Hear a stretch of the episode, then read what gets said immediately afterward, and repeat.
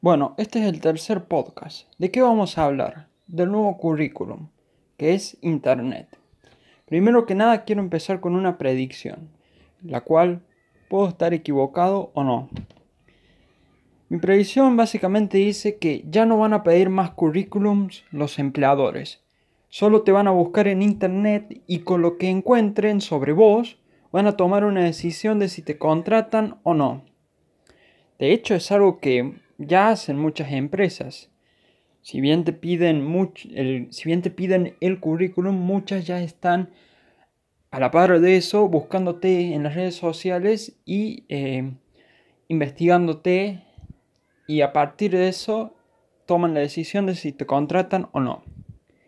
Con Internet más que nada con las redes sociales se puede elaborar un perfil muy preciso de qué tipo de persona sos qué pensás, cuáles son tus valores, qué tipo de actividades llevas a cabo, cuáles son tus hobbies, tu nivel intelectual, con qué tipo de persona te juntas y muchos más datos que pueden resultar interesantes. Sí, toda tu vida, todas nuestras vidas están en Internet. Y esto es un hecho.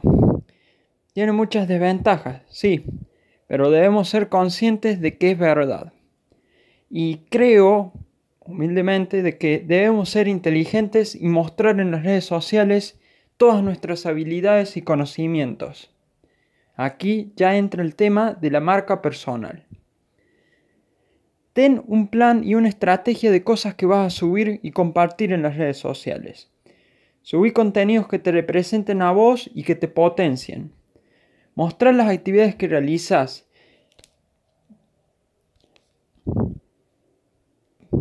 mostrar todos tus conocimientos y aporta valor y enseñarle a las personas. Eso te va a posicionar como alguien que es una autoridad o que al menos sabe algo sobre el tema. No hace falta que seas un licenciado en algo o que tengas 10 o 15 años de experiencia. Con tal de que sepas un poco más que la mayoría de personas sobre un tema, ya podés compartir esos conocimientos en tus redes sociales, por ejemplo. Por ejemplo, si alguien está en primer año de una carrera, y esto es una idea mía, una, idea que puedo dar, si alguien está en primer año de una carrera o simplemente está aprendiendo de forma autodidacta algo, no sé, programación o está aprendiendo a cómo dibujar, lo que sea, esa persona puede empezar a subir un blog de qué está estudiando en la universidad o que está aprendiendo de forma autodidacta por sí misma. O también puedes subir videos explicando o haciendo tutoriales sobre el tema que está estudiando. Y de esa manera no solo potencia su marca personal, sino que también, bueno, va a estar aprendiendo y afianzando mejor ese tema. Ya que una de las mejores formas de volverte un experto en algo es enseñándole a los otros. No empecé subiendo contenido a lo loco. Lo ideal sería subir contenido a un ritmo de bueno, a un ritmo que puedas sostener en el tiempo y de a poco.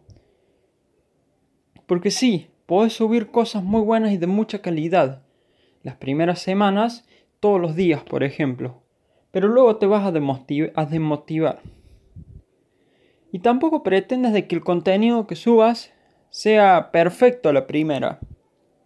La clave está en ser constante a lo largo del tiempo. Muchos empiezan a subir contenido pero luego lo dejan y no saben y no suben nada más. Debes ser constante y diferenciarte de la mayoría que sube mucho contenido a la primera semana y luego lo abandonan.